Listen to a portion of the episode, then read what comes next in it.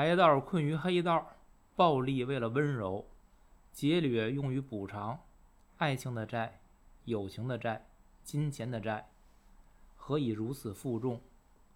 纵脑力如神，心细如棉，铁拳如石，快枪如电，不过是给不堪其重的前行多加几副担子。技能是生存的大补汤，也是毁灭的催化剂。这就是我们今天要聊的北野武花火。一九九七年威尼斯电影节金狮奖。对对，先鼓掌啊！嗯，太好。嗯，我虽然二位鼓掌，但我这简介等于没简介一样，其实对剧情没有任何交代。这才好。懂得自然懂。是，嗯，因为我为什么这样写呢？我是没法概括这个剧情，因为我跟二位说了，我觉得它有点像贾樟柯的那个片子的感觉，尤其是贾樟柯早期啊，不是贾樟柯的后来，它里边放了很多的元素，这些元素呢，貌似不搭界，其实呢，隐隐的都是我们生活中的很多的点连在一起，就是线和面儿。我很喜欢这个片子。嗯，北野武也是咱们要开始要聊的一个系列了。嗯，我作为一个北野武的小白，是在安娜的安利之下看了北野武的自传，那个《无聊的生活》，我死也不要。看完这本书之后呢，我对北野武有了一些个概念，但是我从书里感受到的北野武和从《花火》里边感受到的北野武，那就是俩人。书里边的北野武非常快节奏，非常多面。嗯，电影里边虽然也很多面，但是节奏是很慢的。我就想，这么快的一个人，怎么样能拍了这么慢的一个电影，而且慢的沁人心脾？还有就是，我有一个问题，我知道这里边很多画都是北野武自己画的，但是所有这电影里边那些个背景的画都是他画的吗？这个量我觉得很大了，而且风格也都不是完全一样。呃，他的这个才华我我很惊讶，因为看书之后我就觉得北野武的智商绝对在一百六以上，绝非凡夫俗子，就是不光是努力，他的努力是一个天才的努力，绝对是这样，我非常相相信这一点。嗯，听听你们对北野武以及花火的评价吧。他画画这件事儿啊，就是他这里边不说了嘛，就是他是在受伤那次车祸之后开始集中创作，他有大量时间去画画。然后但是说你这个电影里他所有画是不是都画的，我也没求证过。然后他还有一个关于画画的电影叫《阿基里斯与龟》，那个电影里出也出现了大量大量的画，而且他就是演一画家。呃，那是不是也都是他画的？反正我也没求证过。然后肯定是有时间。肯定有时间。可能，嗯、我在想是早期吧，他早期的密度可能比较高，它的后来这功成名就以后，是不是他可能也会也有也就有，就稀，他的时间就稀释了，不像以前这么紧张繁忙了。我估计他身体也支撑不住了。对，他这个忙啊，就是有我去日本那次啊，就是我看开电视啊，就开开电视就有他，你知道这种这种就是大众熟脸儿的这种人，你 你只要他那书里不是写说，日本人都知道他这他，同时主持八个电视节目，好像是同时八个，而且就是他他自己说了，这节目收视率一再往下一走，他自己就咔掉。还不是有娱乐的，还有体育的，他是打高尔夫，对，然后各种题材对，然后咔掉以后可不是说就停了不管了，马上拿一新的给替上，就持续的对 N 多个节目同时播对。就是他这倒是做到了这个一直是一线，就是属于最热的那个程度，而且做到了几十年如一。但是人家这个，我觉得是，嗯，属于旱涝保收那种，一个是才华，二一个绝对足够勤奋。这个北野武最开始的时候，他如果大家去找他的那个照片儿，他年轻时候，我是认为是英俊，他挺好的，他非常英俊。嗯你去找他年轻时候那有一个背头带点分的那个，那个漂亮极了。我觉得他以前脸有点长，后来越来越圆，跟大饼似后来的呀、。嗯挣了钱，他他妈开摩托，他作，开摩托的作，就那次车祸就非常严重，以后啊，差点命丢了，以后他面部神经就是坏死了，右脸，嗯，坏死了，嗯所以他那嘴老抖抖抖，面部神经麻痹，而且呢吃止疼药，然后所以就没那么瘦了，然后就开始越来越胖。而且他就是说说，随着他岁数越来越大，他也觉得就是说，其实我好多观点就是，男的岁数大了不是靠模样混，靠腹肌混。你如果五十了还他妈逮谁跟谁他妈撩肚子，看我八块腹肌，很低级，真的很低级。前前些日他放弃直播直播的那位老先生是吗？他他放弃身材管理了，已经，你知道吗？他完全放弃了，他不靠那个了，知道吧？然后这个《花火》这个电影，咱回到这个电影来，就是说，你不觉得就是他那个画和久石让的配乐很配？天成之作，久石让那是什么人啊？对吧？那个那，然后呢，他的那种突然的暴力，我我就是我，这是北野武的这种，就是他的小清新的电影，比如说《橘次郎夏天》啊、《花火》啊、什么那年海啊什么那个，这是一以贯之的。它是一种突然的暴力突然的搞笑，它是交叉的，它是交叉的，跟我跟您推推荐的另外的系列，比如说大佬、Brother。然后《极恶飞盗一》《极恶飞盗二》，那是俩东西。你看那个就是另外一个系列，是他喜欢的那些恶。我一直说北野武是个假流氓，他不是真流氓，他是你妈黑社会崇拜者，他他妈不是黑社会，你知道吗？跟他一样的还有一个人叫臧天朔，你知道吗？就是我认为这俩人是他妈一类人，就是说才华绝对有，好好的文艺工作者，但是他崇拜黑社会，这个跟王朔不一样，王朔就不是黑社会，王朔也不认得黑社会。你们非说人王朔什么黑，那胡说八道。但是这俩人，就是北野武跟这个这藏天朔，我都认为就是是他崇拜黑社会，他喜欢那种笑聚山林的那种感觉。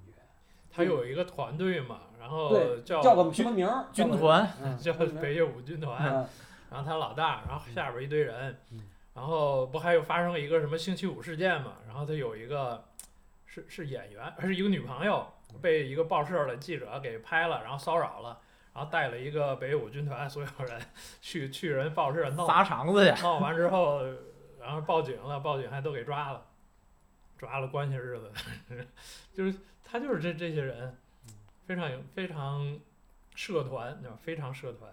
非常社 可是你看反过来说啊，这是从书里边看的，北野武非常有自信，就是不管我发生什么事儿，不管我怎么做，过一个星期、两个星期，我又出现在荧幕上。那会儿还没有大屏幕了，都都是小屏幕电视。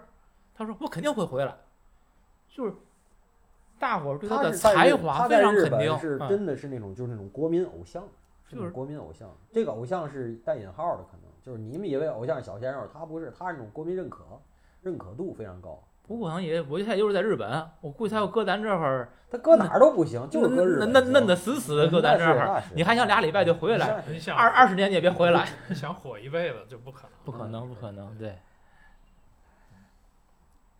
其实他这个他自己说的那些个他历史的故事，在这个《花火》里，他我觉得他都有体现。呃，你像《花火》这电影里，他对那个他那个长官库布，然后一直是照顾嘛，包括他对他团队的那些个成员，呃又给钱又干嘛的，都是因为他的冲动嘛，造成了那些那几个人有死有伤嘛。你看那个他自述里边，他最早期成名的时候，他就是一个这个浅草那个地儿有一个经理，然后给他带起来的。带起来之后呢，给他带火了，火了之后他不他也一直心心念这个人嘛，然后火了之后又带钱去看他去，然后看他之后呢，结果巧巧不巧的那个人当晚就喝多了，喝多了把自己给烧死了。对烧死之后他一直自责，就是这就是我我我引起的，他才会死，一直自责这事儿。我觉得他就把这事儿给弄到那库布身上了。嗯他对库布一直很照顾嘛。对然后对他这个成员，都成员都因为那个星期五事件之后被判判刑坐牢了，他也都是非常自责。然后对这个电影里也都是体现他对这个他这个团队的人员也都是挺照顾的。就是他的这个枷锁，比如说妻子这种，这是没办法的家庭成员，但是他对于同事的这种负责任，其实自己在给自己加扣儿，一重重的枷锁给自己往上套，最后就是压垮他了嘛。包括他抢银行，他想好的，就是最后我就问你们，我说他走向毁灭，他是自己决定了我要走向毁灭吗？还是说就是他就那么走着走着走着，发现好像毁灭是最后唯一的选择了？您，我相信您认为是一步一步的，我觉得当初就想好了，我我不是，我是觉得想好了的。就是那咱俩是一致的，啊就是想好了，嗯。所以这电影我看第一遍的时候非常感动，我非常感动。嗯然后我看他的电影，当时是集中一段时间，我就就觉得非常感动，然后我就看了好多。就是最后逮他那警察，其实是他们这里边最次的原来的小 BK 嘛，就是那个就是在花火里等着等着，他说你等会儿，你等一会儿，那小 BK 就是大佬里最后去跟人家老黑谈判去那小子，就倍儿感动。我就可以提前剧透一下那情节，就是这小子，他呀跟人家老黑打篮球打不过，就是等于说这北野武这帮上美国跟人黑社会争地盘，上美国跟人老黑争地盘去，然后然后平常还打篮球，就是跟打手打篮球，他跟日本人撞的他撞不过。就是抢篮球抢永远抢不过，抢抢不着他他妈最后就跟人动手，就这小子，就是我说的最后等他这警察这个，嗯然后最后跟人老黑谈判去，也是他去了，去了问人家就是有嘛事儿，我要这地盘怎么着行不行？然后老黑那意思就是瞧不起他，他说行，你看我跟你说，我再跟你说一遍，我找你要，然后直接咔给自个儿肚子划开了，就不是死签儿，直接直接就是直接就开膛了自个儿，就这人，所以他有好多的御用演员，就是你看着其貌不扬，其实就是一直跟着他，他反正总得给你碗饭吃，就现实中北野武也这样，对同事也是，我永远得给你碗饭吃。就是他那个军团嘛，他这个班子，他干什么事儿都是这个这帮军团的人跟他一块儿干。他喜欢那种大哥的感觉对。嗯，这个电影里边讲了很多的黑社会，咱也说北野武跟黑社会这种关系，他展现的这个黑社会，我就觉得是不是有点这个搞笑化了？没有搞笑化，日本的嗯黑社会就那样。一第一，日本黑社会遇到很多问题。第一就是日，这不都看的新闻吗？正经的。第一，日本的黑社会老龄化非常严重。第二，黑社会现在干坏事儿都得跟人商量，可不像以前了，就是特别次，就是特别没有威威胁，你知道吗？第三，一个最牛逼的事儿，现在已经全网不见了。那位那个矮大紧同学，他说那话有道理。他说过一句话，他说什么地儿才能滋生黑社会？法律健全的地儿，才能滋生黑社会。而且私黑社会是干嘛的？黑社会是帮着法律够不着的地儿查漏补缺、维持秩序的。黑社会是维持秩序，而不是破坏秩序的。当一个社会的法律不健全的时候，没有黑社会，因为不需要。你仔细想这道理吧，真的，这个我同意他说的，我不同意他很多观点儿，这个我同意。就是说这黑社会吧，而且就是以前的 mafia，、以前的黑手党在美国为什么成立？是因为首先那些意大利移民受气挨欺负，然后那怎么办呢？出来，我跟你讲，那也不能靠你妈就是没事儿强抢民女来在社会上，那老百姓也不支持你啊，那些码头工人也不支持你，怎么支持你？你得靠你说了算数。然后我跟你打官司打不通，最后我他妈把你们家给你点了，但是把人轰出来，别造成人命。然后你现在同意我了，我威胁你了，你同意我了，得靠这个来行走江湖吧？你不能说你妈永远看干干所有坏事行走江湖，你看干所有坏事行走江湖，谁支持你呢？你明白我说这意思吗？你得有一套自己一套秩序，然后有你一套跟法律不一样的方法论，但是秩序是一定的，对吧？要维持，比如说借了钱得还，对吧？杀人得偿命，就这些基本基本道基本原则要有，但是只是我的实现手段不一样。这这个电影里，他对黑社会可从来不客气，是呢，人家找他要债都给人打一顿。对呀、完了，关键是他最后他抢了银行是先还了高利贷的，嗯，他还完高利贷，你他妈连你现在就是你知道我剩钱了，你还想找我要，那我只能给你全弄死。你们太贪心了，对吧？我已经都给你还干净了，对吧？就是对于黑社会这个“黑”字儿，总让人会有一些不好的联想，包括可能会认为黑社会非常暴力，嗯好像其实也并不完全是这样对，样。所以他弄的就是很找乐儿，对吧？都倍儿笨。对，因为这个我知道的是，比如说像那种放高利贷的或者小小额贷的，就在咱们这儿啊。但是这个事儿我没完全求证过，但是是很熟的人跟跟我说的，就是他们干这个呢，要债去是怎么样？不像你想的那个好像那个武力威胁你、打你什么的，不是。其实你想特别 low，你知道吗？跟着你，就是你干嘛事儿，他都跟着你，然后呢，说白了，他也不说话，你知道吗？就时刻的跟着你，恶心你，就通过这种方式，哪天你受不了了，你可能你有多少，你先还点儿。然后有时候你你跟着那个人被被跟急了，人家可能还报警，报警之后你可能还得跑，或者没准警察逮着你还得数落你一顿，就这种，就是他通过他所有的行为限制在法律范围以内，你说这叫黑社会吗？我觉得这也算黑社会的一种，因为它是非正常手段嘛，跟这个《花火》里边演的这个，我觉得某种程度上有点类似，你知道吗？跟你说，跟你说，可是没想到北野武演这个角色呢，他不跟你说，我只动手。但是这里边演黑社会，黑社会对不同的对象，你看呐，贝叶武每次都是怎么，黑社会来找他了，他先听你这话头要说什么，他只要觉得你在冒犯他，或者你说的这东西，他无法接受或者他不不认可的时候，他从来不回答，直接就是动手，不管是使用武器还是使用拳头，武力最后解决就是我打趴下你，我也不跟你解释更多的，完事黑社会服服帖帖。但是他给了一个对比，有一个婆婆妈妈的一个人，然后他说大妈，你们黑社会呀，你们要怎么怎么着，怎么不还？你能把我怎么怎么着？最后人黑社会真的一枪就给他崩了。我觉得这点儿挺讽刺的。他这电影里边做了很多类似这样的对照。电影里边的那个台词儿其实挺少的。我看那个北野武自传里边，其实他说北野武是有点偷懒儿的一种做法，他觉得台词儿少的话。他可以少背一点儿，少说点儿。不过对于这个电影倒是挺合适的。你这没台词儿的，就是对我印象最深的就是抢银行那段儿。整个抢银行的过程一言未发，无声。可是你觉得这事儿当时是所有人的好几个人知道。首先柜台上那两个女的柜员是知道的，然后背后那个同样在等着办业务的那个顾客，他应该也是看见，因为他一直眼睛看着嘛，他很奇怪。他应该也是看出来了，但是没有任何人有行动。我觉得这也是北野武想表达的吧，一种旁观者的心态，一种你也许是茫然，也许是无措。其实他这个电影是在是威尼斯得的奖哈，嗯，他是导演奖。但是我你我我你说这个电影儿又有多深刻多啥的，我倒不觉得。我觉得就是一个乐趣，就跟你平时看的一些个商业类型片儿它不一样。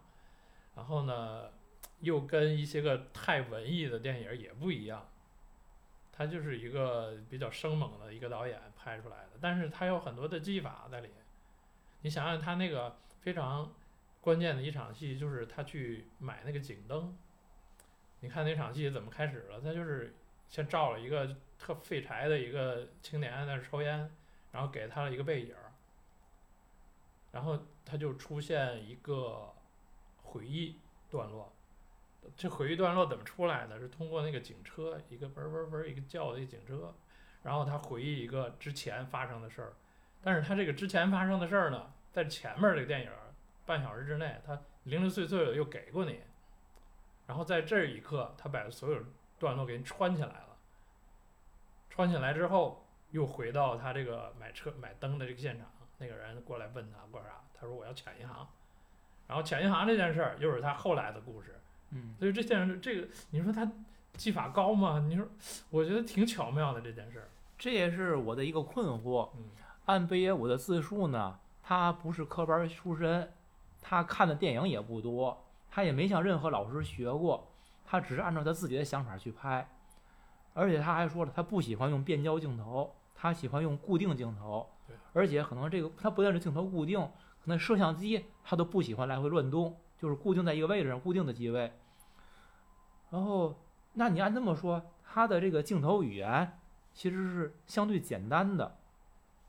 可是啊你刚才说那个复杂复杂在剪辑上面了对，可是这种剪辑的手法，如果你不经过学习，没有相相当的经验，你怎么能够做到的？包括他说的他这个固定镜头这种相对简单的做法，可是这个电电影里边你看着，你也并不觉得它很呆板，嗯，就是说他用的很恰当，再结合上他的剪辑，这东西那真的是无师自通吗？我我其实我很困惑这一点，除非他是就是天才。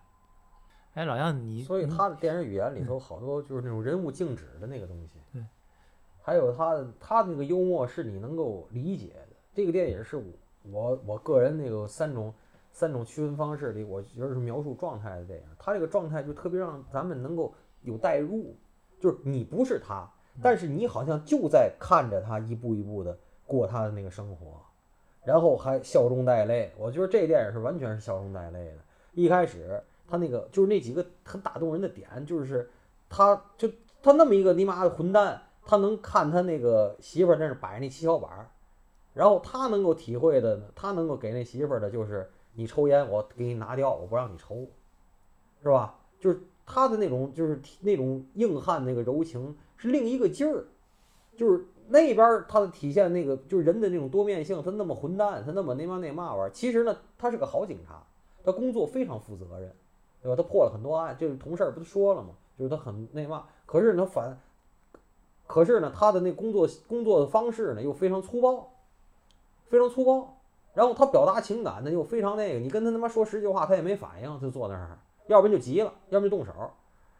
可是呢，他对他的这些上司，对就是他认为跟他有关的人，他都是说那其实你仔细想，他都是兜底，他是兜底的。他给他那个瘫痪的那个上司直接寄的全套画画的东西和贝雷帽，就是你不想要这个吗？我就实现你这东西。那时候画材也不便宜，我给你买，对吧？就这他其实你说他细心不细心？他细心。就像我说，我特别喜欢看高仓健后期那些电影，就是说他们那种铁汉柔情，你去过日本，你就会发现，就是在他们那个木讷、近乎呆滞的表情背后，他心中是有惊涛骇浪的，这个是有的，只是他有他表达的方式。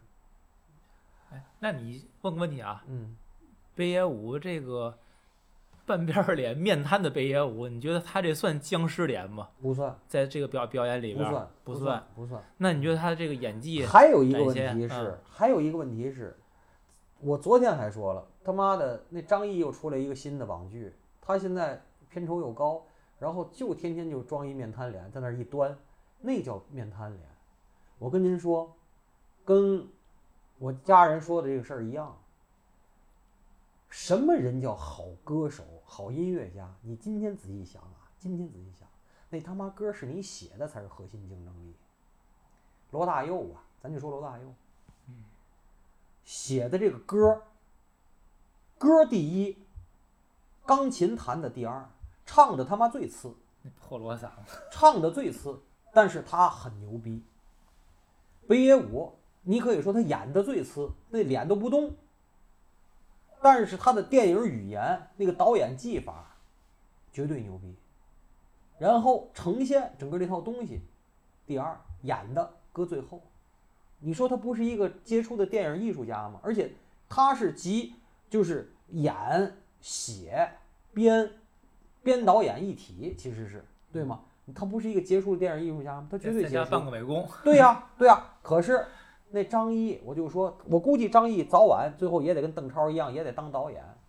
他，你他妈面瘫脸，或者是我说那个谁那个谁那个李幼斌那种，你妈装王八蛋，天天是因为这个作品不是你写的，也不是你导的，你他妈就是一破演员在里头，然后拿着很多钱，你才会面瘫脸，你明白吗？面瘫脸是片酬高或者他不会演，你只要出现就行了。然后演转表第一个是张译，或者演转表第一个是李幼斌，你才他妈的你面瘫脸，否则面瘫脸这件事不成立。我觉得张译还可以。我我我你现在看看他那新剧吧，我最近哎呦不知道王八蛋的不得了。我以前我看的还可以，像你说的这个，他演最好是《山河故人》里那小官僚，对那，那真好，就是李幼斌那个那个脸谱化，我是同非常同意的。一看看刚开始看看的少还行，后来就越看越不行，嗯那个我同意。嗯张译我觉得还可以。所以您说这面瘫脸这件事儿，可不可以？可以。但是作为一个很牛逼的导演、很牛逼的编剧、很牛逼的画家，他面瘫面瘫吧，他的表达不仅限于此。行，我们原谅他了。对，不是他的表达不仅限于面瘫这件事儿。嗯嗯，可是那些破演员们，他只会面瘫，别的嘛儿不会，能明白吗？明白。啊嗯，嗯，问问几个细节啊，嗯就是我不百思不得其解。他带着他妻子最后说临终旅行吧，就是我问你们在寺庙前，两个人把相机摆那儿自拍，他妻子挽住他胳膊，哎，他把他妻子胳膊给甩开了。大男子主义嘛，大男子主义，那也是挺让我感动的。那大男子主义就是你别挎着我，有那种，嗯，就是铁汉柔情，还得大男子主义。大男子主义。然后最可气的，等那个等那自拍时间设定太长，我操，过辆车，我操，哎呦，那个我觉得非常好，那个点嗯，就是北野武他这个角色，这警察他设计一切，嗯但是你会发现你设计好的东西总会被各种意外打断，嗯然后你还无可奈何。最后他跟他妻子嗯两人看这开始愣了一下，嗯然后会心一笑，嗯真挺挺感人的。就是面对生活中你不可改变的意外，嗯，最后嘛，哎，随他去吧，就这嗯意思。嗯而那你要说这个，我突然理解了一点，嗯他把他妻子的那个胳膊甩开，嗯最后他留两颗子弹嗯，给他们两两个人各留一颗子弹的时候，嗯他妻子跟他说：“那个谢谢谢谢你你，对不起。其实人家妻子这一切都是嗯都明白对，”然后那个靠在他肩膀上，他搂住他妻子了，嗯，都是知道的。就就是最后什么主意都不要了嗯，咱们两个共赴黄泉了，就可能也是跟前面那个甩开胳膊是一个对比。这个片子里面用了大量的对比，就比如说黑道处理问题的时候，不同的人怎么去对比，包括在那个废旧汽车，我认为那是个垃圾场一样回收站，然后一个一个一个小瘪三儿，一听说这不要钱，去玩命捡捡去，赶紧找去。北野武说：“我买一个人说这不要钱给你。”这不同人不同对待，这是这种对比吧？包括这种甩胳膊，大量的这种对比，还有这里边儿北野武讲了几个细节啊，就是他们在那个一个好像也是那个寺庙里边儿吧，在一个人家画好了图文的那个沙地上，镜头盖儿掉下了，枯山水，对，去捡那个那是枯山水。嗯去捡那个镜头盖儿，嗯然后呢拉着半天没够不着，最后没拉住，整个人栽里边儿了，把那沙地也给那个枯山水给破坏了，去够这镜头盖儿，彻底破坏。嗯还有一个呢，是一个爷爷带着一个小孩儿，想小孩想听那敲钟，那爷爷跟他说，只能黄昏时候再听。嗯然后爷爷带小孩走了，小孩有点失望的，最后还没出大门了，听就钟梆梆，北野武那儿敲上了。那，我想他在说什么？这个社会世界是有一些规则的，然后我们每个人就平时正正常状态下去遵守这些个规则。其实你发现，你遵守这个规则，未必就会怎么样。然后我们破坏了这个规则，也不一定就会怎么样。而在北野武最后的时候，他对这个世世界失望的时候，他其实就选择了我不再遵守这些规则了，我按照我自己的个人意志行事。呃，我我在讲，我在想，他是对于规则的一种态度，然后以及我们要不要去遵守这些规则，规则到底干嘛用的？我觉得北野武是在这问了一个问题，但是他没有做一个完全的解答，只是告诉你一种解答的可能性。嗯，最后他们两个人准备去赴死的时候，沙滩上那个放风筝的小女孩，那个是什么寓意？你们怎么解读的？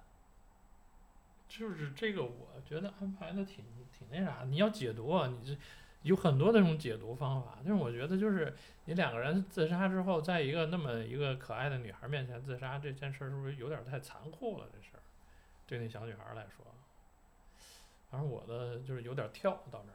嗯也不是什么电影，什么情节都非得解读，真的。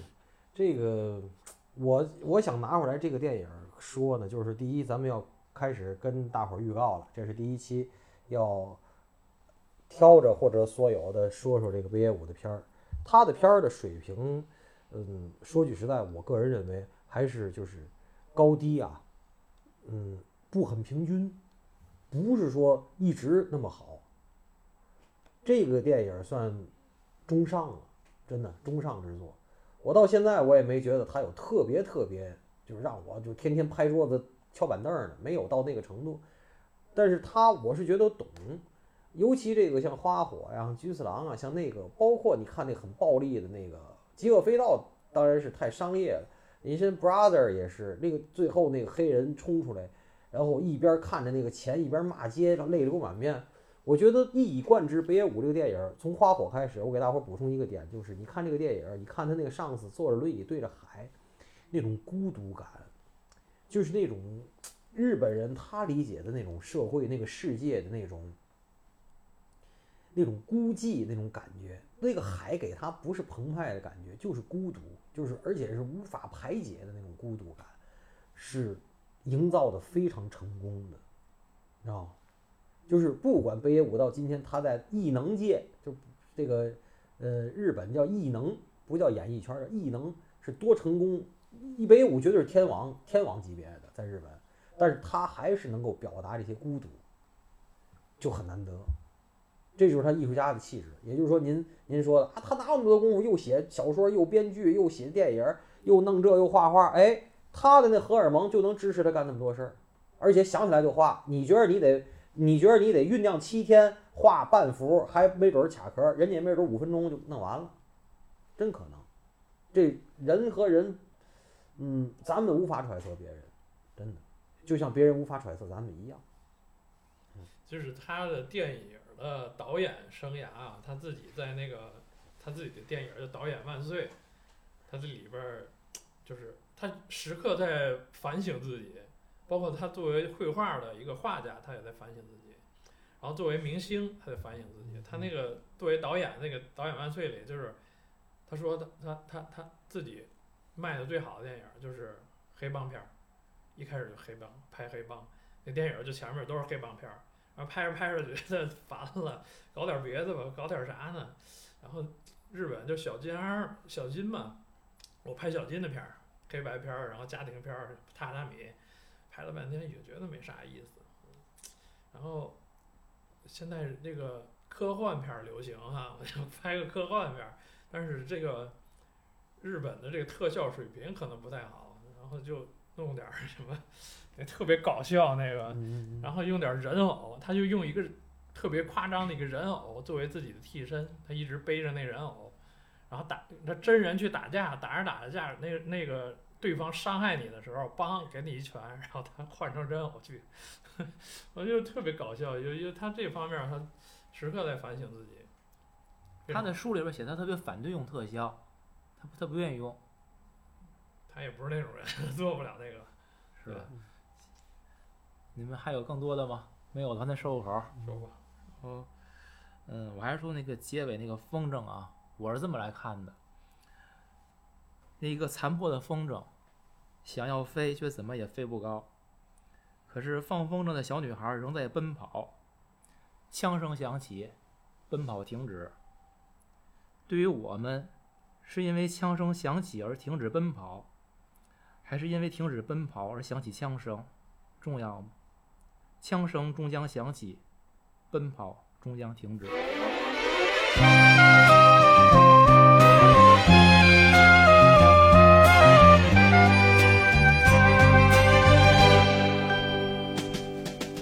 落ち